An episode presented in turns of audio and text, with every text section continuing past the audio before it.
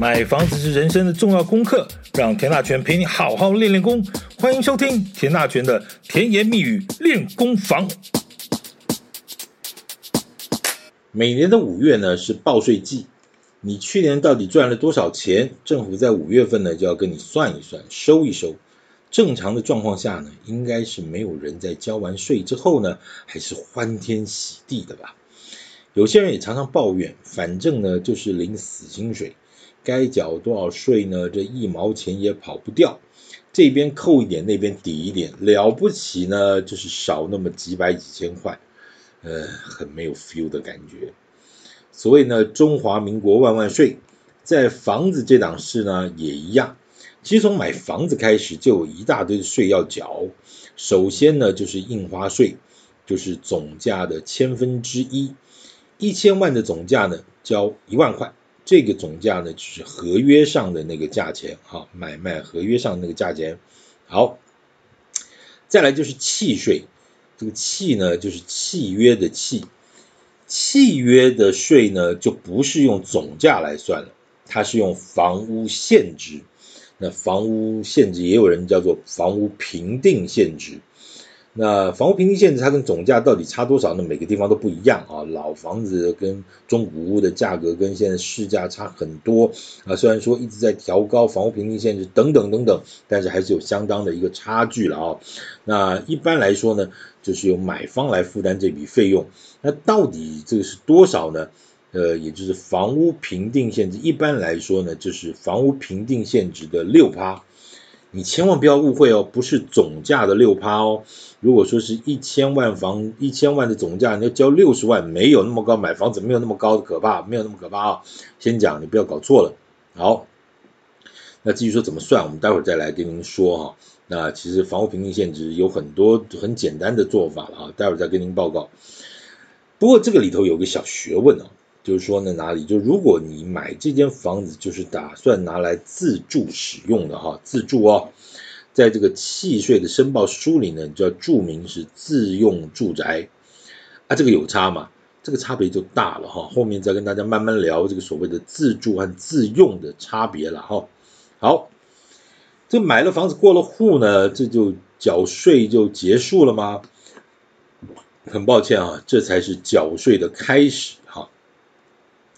基本上跟房子有关的税其实非常的多了哈，很多人在房地产做了若干若干年呢，有关税制这档事呢还是搞不太清楚，常常这一听到税呢，就马上一睡不起，这懒得听呢也不想学，这因为呢，确实啊，如果你不是常常买卖房子的投资客，或者你对数字没有什么概念的人，或者你不是从事房地产这个行业的人呢，嗯。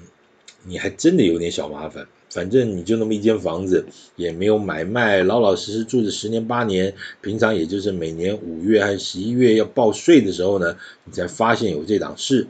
然后呢，你放你收到这些税单的房屋税单、地价税单，你也搞不清楚上面写的这些数字到底怎么回事儿。去年是多少，今年又是多少？呃，哪里好像多了一点哈，哪里好像少了一点？什么地价税好像多了五百块，那房屋税好像比今年少了三百块，你也懒得算。反正该交就交了。我的了解呢，在台湾这个绝大部分的朋友，大概都是属于这种类型。那怎么样？不懂又怎么样？反正日子还是一样的过，也没错了哈。当然，其实如果要缴税，其实还有非常非常多的学问。我们先呃不去谈那个三民主义很大的事儿，我们就先简单聊一下房房地产的税。基本上呢，这个从类型而言，大致分为持有税、呃交易税和所得税这三种。这个要认真说，可以说上个三天三夜也说不完哈。我们今天简单就来聊聊持有税。那什么叫做持有税呢？就是这个房屋在你持有的时间啊，所要交的税。你买了一间房子，那这块土地上呢，盖出了你买的这间房子，就产权而言呢，这都是你的。但再细分一下，这间房子里头有土地也有建物，所以呢。你是同时拥有了土地与房屋的两种权利，那所以呢，你享有权利就要缴税。这个其实没有什么好吵的哈，这个古早以来的制度设计就是这样。这个虽然中华民国属于产权私有制啊，但这就是三民主义的精神。你一定听过那个“涨价归公”这四个字哈。但是这件事情也也有过这个相当的争论啊，就是说呢，涨价就归你归公归政府，好，那跌价呢？那跌价又换又该算谁的呢？那谁说不会跌价？这原本好好一块地呢，这个政府为了公共建设呢，就在这里呢，呃，盖了一座垃圾场，出现了一个险恶设施，呃，那请问你这块地会不会跌价？哎，不是啊，政府有补助啊，那也不是啊。这问题是，如果你不把这个垃圾场盖在这里呢，我家搞不好就可以这块地搞不好就变成商业区啦，什么住宅区了，这哪是这个小小的补助就能补得了的呢？所以呢，为什么碰到这种每次碰到这种公共工程啊，就会出现很多的居民抗争的原因？那如果这个垃圾场不坐在这儿，那要盖在哪呢？反正就不要盖在我这就可以，我管你盖在哪。哎，这个这这好，那我们就不要谈这种抗争的状况了啊。就正常的状况来说呢，土地是会增值的，房屋是会跌价的。呃，土地因为地段的发展呢，有了道路，开了学校，有商圈啊，有很多的生活机能陆续的发展，地段的条件呢也就越来越好，所以呢，土地的价值也就越来越高。但是房子呢，却会因为这个使用的状况呢，使用越久。啊，价值越低，这也就是所谓的折旧。常常有人会拿这个房子跟车子来这样做比较，什么意思？就是说呢，这个车子只要轮胎一落地就打折，啊，那只是看它的折旧率高低。那房子你就住吧，就算你住住住久了，住了十年、八年、二十年、三十五年下去，这地段一直发展起来，这个。这个这个这个房子会增值啊？其实老实讲，叫细分的话，不是房子会增值，是房子这个建筑物其实是会折旧的。那增值是在哪增呢？增是增加了土地的价值。所以今天你去讲说一间房子啊叫两千万，到底里头土地占多少，房屋占多少？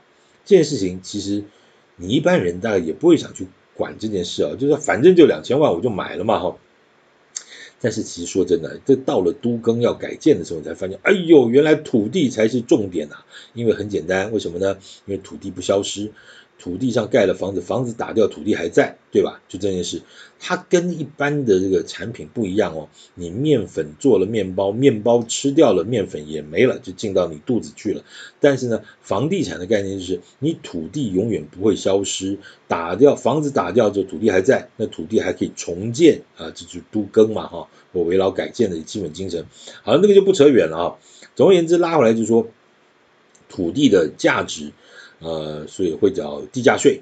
那房屋呢会折旧，所以要呃不是因为折旧，所以要交房屋税。房屋税是因为房子会折旧的关系，所以它理论上是越缴越少。甚至有很多房子，你大概屋龄三四十年之后，可能一年的房屋税才几百块，甚至趋近于零啊，就表示说它已经折旧折到已经啊差不多快没有价值了。那为什么还卖两千万呢？就是因为土地的价值在增值。好，拉回来。在这个持有税的规范里头呢，啊，所以我们刚刚讲了，就是理论上呢，地价税会越缴越多，房屋税就越缴越少。我们就来讲一下呢，现在就来讲一下这个五月份呢刚缴过的这个房屋税。先讲一下所谓的官方说法哈，依照财政部的解释呢，房屋税呢是针对房屋所有权人所苛征的一种财产税啊，财产税。所谓的房屋呢。呃，除了一般通称的房屋之外呢，尚包含其他形状特殊而供住宅、工作、营业等固定于土地上的建筑物在内，如夹层屋及各种形状之散装仓库、油槽、加油亭等均是。好，简单说了，就是基本上它只要是个建筑物，它大概就算了，哈，就算了。纳税的范围呢，就包括附着于土地上各种房屋及可增加该房屋使用价值的建筑物。简单讲就是建筑物了哈，但是它必须要讲得很精确，就是附着于土地上。你有看过房子没有粘在土地上的吗？那个违建当然是这个长到马路中间啊，它没有粘在土地上，但那个那毕竟还是有个根子的房子是粘在土地上。好，不乱扯，来拉回来。纳税者是谁？房屋税是向房屋所有权人的房屋所有人征收的。那设有点权者向点权人征收。呃，共有房屋向共有人征收。由共有人推定一个人缴纳，其不为推定者，由现住人或使用者代缴。简单说，这个这个冤有头债有主哈，那就就反正都是要就就就是有人要交这笔税了啊。呃，共有者就有共有一个人啊。那如果说其中没有推定是哪一个人，那就现住人很多，这种很多，这种什么呃。老人家留下来的房子，大哥、二姐、三弟、四妹啊，这是四分之一。但现在是那二姐在住，那就二姐来交这个房屋税啊。好，房屋税房屋税的计算呢，它并不是按房屋造价和市价来计算，它是以房屋课税的现值乘以适用的税率来计算。再讲一次啊，房屋税的计算它不是用房屋的造价，也不是用市价，所以刚讲了最前面就讲了，就是说。像这个印花税呢，它是用你成交的价格的总价收千分之一，对不对？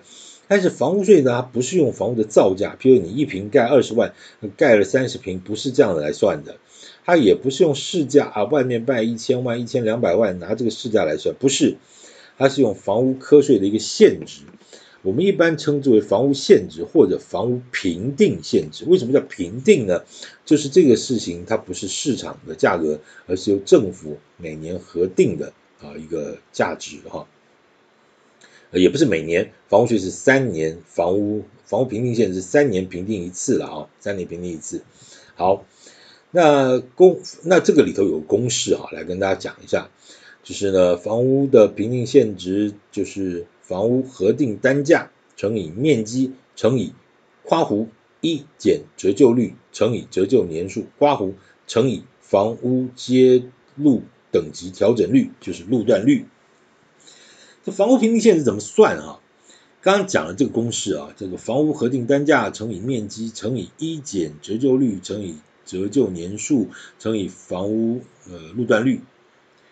嗯，那房屋评定现值再乘以适用税率呢，就等于是就是你今年要交的房屋税。上面讲了个半天都叫做专有名词，你听不懂其实也很正常。实际上呢，除非你是房地产的相关的专业人员呢，就我的了解，一般人大概九十八以上的人大概都听不懂。那不懂怎么样？其实也不会怎么样，反正现在网络上资讯这么多，你稍微用点功呢。啊，找抓一下那个很多的公式，你大概也可以算出个结果。啊，如果说我就是很懒惰，也没有关系，那你就走到你家附近的房仲店头，请房仲的朋友呢帮你跑一下电脑，大概三分钟之内呢就能帮你算出个结果。这个应该也不用收钱了哈，这个纯服务，呃，不用担心，算房屋税这是应该不用不用收钱的。那讲了个半天，到底今天这个题目到底还讲什么呢？好，我们的学问就在于自住与非自住。如果你是一个人呢，一间房自住，那当然其实也很简单，没事儿。那当然事情也没那么简单，所以就在于说我刚刚讲了个半天都还没讲到的税率啊。税率的部分呢，它分为几种，第一种呢叫做自住或公益出租人出租供住家使用。自住或公益出租人，简单讲就是分为两种啊，一种是自己住，你一个人，你一家人自住自己住，那就 OK 嘛。那另外什么叫公益出租人呢？那后面来讲啊，后面再讲。呃，好，这种的最低税率是一点二，一点二，什么一点二？就是房屋评定现值乘以一点二的税率，百分之一点二了哈。第二种呢叫做其他住家用，嘿。其他住家用就代表不是纯自住哦，哦，它也不代表说不是自住，因为你可能呢，嗯，有太多种状况，也许你的户籍没有在这边，但是你住在这边，但是它是你的第四间或第五间房子，啊，总而言之，反正总而言之，它就定义成为其他住家用，那最低的税率是一点五个 percent，最高是三点六个 percent。那第三种叫营业，私人医院、诊所、自由职业事务所使用，最低是三趴，最高是五趴。那另外一种叫做人民团体等非营利用，那最低是一点五趴，最高是二点五趴。好，这税率方面大致分为这四种，其实也没有什么太了不起的学问，但是因因为它你必须把这个前面的背景讲清楚，你在这后面的差别在哪里啊？那当然好，如果你是个人。配偶及未成年子女持有且限定全国合计三户之内，你才能适用这个一点二个 percent 的最低税率。注意哦，这里讲的自住呢，是个人配偶及未成年子女持有且限定全国合计三户内，而且必须要有居住现况事实。且不得出租营业使用，这里头就有好玩的声音出来了。你说这政府怎么会知道我有几间房子呢？我的配偶和未成年子女又有几间房子呢？又怎么知道我的房子有没有出租和营业呢？像这种天真的问题，基本上你就真的不用怀疑了，好吧？咱们的政府不是吃素的，真的假的？你什么时候？你如果真的认为政府是吃素的，那就代表你太天真了啊！这像很多房东啊，这房租的收入呢不缴税，一个好问题。全台湾到底有多少房东没有缴税？这个问题其实应该反过来说，就到底全台湾有几个房东有缴税，可能比较好算吧？哈，基本上呢，大概九十九趴的房东都不缴税。这有什么好奇怪的？这是公开的秘密，甚至是常识吧。但这些房东呢，就一直有个错误的观念，总认为呢，诶，我如果让房东报了税，是什么意思啊？就很多的房客，呃，我刚才讲，如果让房客报了税，房客有时候他报税的时候要报这个房租的支出嘛，哈，那可以节一点税。那问题是房东就不想让房客报这个税呀。因为为什么呢？他认为说，我让他报了，那政府就会知道我有几间房，那还得了？这万一政府要是把我以前这个出租的收入要我补税，那不就代志大条了？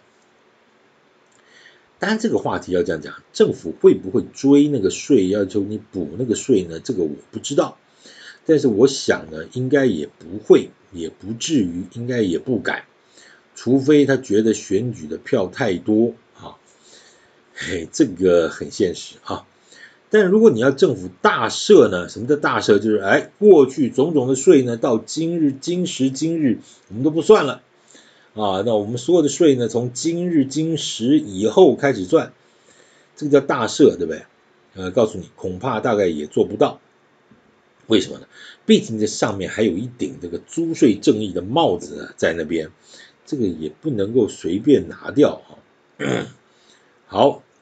并你收有收入就该缴税嘛，这这有什么天经地义的事情？这有什么呢？问题只是过去因为这样子，然后那样子，所以这样子就没缴嘛。那你要把这个历史工业拿出来好好扯一下，那又扯不完。所以呢，大家就先摆着吧。好，好，这就很为难嘛，对不对？那所以政府想了很多，想方设法呢。那前几年就提出了一个叫做公益出租人这件事，就是我们刚刚讲的，它可以适用于房屋税的。最低税率一点二，啊一点二，那就配合了那那个包租代管的政策，这个希望让这个租屋市场能够更加的健全化，也少掉很多恶房东啊，就是恶劣的恶啊。我相信大家以前看过新闻就知道什么叫做恶房东的行径啊，那真的是哎呀让人发指啊。好，那当然是另外一个话题了哈。但是我我们也说一下，你知道这个每年这个租屋市场到底有多大吗？我们之前聊过，每年的不动产交易件数呢，大概是三十几万件，好一点呢将近四十万，差一点呢也就三十万上下。好，那像去年就三十一万八千多，一百多件。好，那你的租屋市场有多少呢？虽然没有一个明确的统计数字，但是根据政府的资料，大概是一百万件。这一百万件什么概念？是买屋市场的三倍多啊，三倍多啊。然后这一百万件，哎，一年才三百六十五天呢。你要这样想想看，那当然租屋也没有分假日平日了哈，三百六十五天的一百万件，那什么概念？各位，那是多恐怖的一个数字啊！好，那那重点是重点是怎么样呢？过去就没有这相关的一个法令来规范呐，啊，房客的权益常常受到房恶房东的一些这个。这个啊我都觉得那些恶房东怎么想得出那些恶招乱招啊？其实说实在，那个就真的很复杂了。啊，希望呢未来的租屋市场能够慢慢的健全化。好，这这我们就改天再聊。好，就改天再聊。那我们今天讲的是自用与自住了哈，在税的部分有哪些差别？刚才讲了，有一句金科玉律叫什么呢？叫做个人配偶及未成年子女持有且限定全国三户内，而且必须有居住现况事实，且不得出租营业使用。三户内，那如果你有第四间、第五间、第八间、第十六间呢？那怎么算呢？那你就听过所谓的囤房税了吧？囤囤积的囤啊。其实各县市啊，在过过去这几年，其实都陆续实施了。由于房屋税是地方税啊，所以呢，税收和税率呢，都是由地方政府来定定的。但是每个县市政府的状况呢，都不一样，所以房屋税的税率呢，和标准也不同。就囤房税了啊，囤房税的税率不同。但是各县市政府呢，提出了标准之后呢，这也不是政府说了就算，也要经过议会审议通过。就后来你就发现很多结果，就是很多先前吵了个半天的市议员呢，这个等到案子送进市议会之后呢，要不然就是放宽了条件，要不然就是没有通过，你也不知道这个里头到底出了什么问题，这个政治实在太复杂，好不好？这里讲多带一句啊，有很多的摄影团体和专家学者呢。过去这几年挥舞这个居住正义的大旗，大声疾呼呢，就一定要科囤房税，才能够落实居住正义。好，那台北市呢，就在二零一四年呢，就实施了囤房税。其实台北市不止什么囤房税，什么豪宅税啦，什么。什么调高房屋现值、评定现值、路段率这等等，这些都是这些标准呢，都是全国各县市中定的最严的了哈。因为毕竟是众矢之的，天龙国嘛哈。好，但你这一晃呢，这九年多就过去了，从二零一四年到现在二零二三年，你觉得这个台北市的房价有因为这个囤房税而跌价吗？当然我同意了啊，房价的涨跌的因素很多了，呃，囤房税也是其中之一了哈。那在此我就拜托一下，你不要把这种似似是而非的这种论述呢啊，举着大旗拿来做万灵丹，你非要这样，否则就会怎样？事实上证明了就不是这样啊，不是这样。那至于中央的囤房税呢，这个印象中不是已经炒了很多年了吗？那后来到底怎么了呢？不是这个蓝绿各党团在立法院都吵过很多次啊，结果到底怎么样了呢？哎，这是个好问题，但是却没有好答案啊。据我的了解呢，目前只有三个字，叫做讨论中。那要讨论到什么时候呢？嗯，积极讨论中，哈，积极讨论中。有的时候你也不知道这些事情怎么办啊，就说这些绕来绕去、讲来讲去的事情呢，真正要做的时候呢，它它它就不见，它就变得不知道怎么回事哈。之前喊的这个居住正义喊得很大声的时候，哎，好像眼看着就要做了，怎么后来也就也就没做成哈？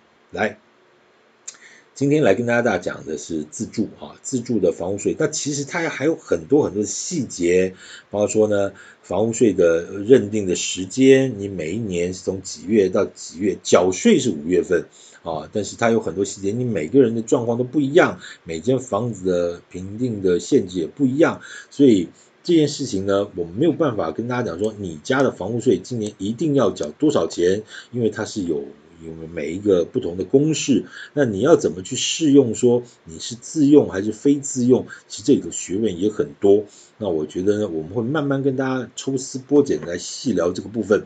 当然，其实现在的房仲业的这个服务呢，各方面也也很成熟了。刚刚讲的，如果你要算你家的这个房屋的现值，或者你家要交多少房屋税，其实你到房仲店头里头，甚至你的网络抓也可以。那你有网络懒得抓，你就你就到房仲店头就喝杯茶啊，请那个小张、小李啊，帮你的电脑上面跑一下，那很快的啊，那很快的。大概就 OK 了，也讲了，这个应该是属于服务啊，应该不用收钱，不用担心，喝杯茶聊聊看，顺便也了解一下现在目前的房地产市场的动态和变化。呃，其实不管你要不要买房子，我都觉得其实你随时掌握市场的变化是对的。好，那我们刚刚就讲了啊，那囤房税到底怎么样呢？基本上现在的进度到底如何呢？刚刚讲积极讨论中，对不对？我个人认为呢，有三个做不到。那做不到就是做不到，那详细的内容呢，我们就下回分解。好，感谢今天收听，请继续关注田大全的甜言蜜语练功房，感谢您收听，谢谢。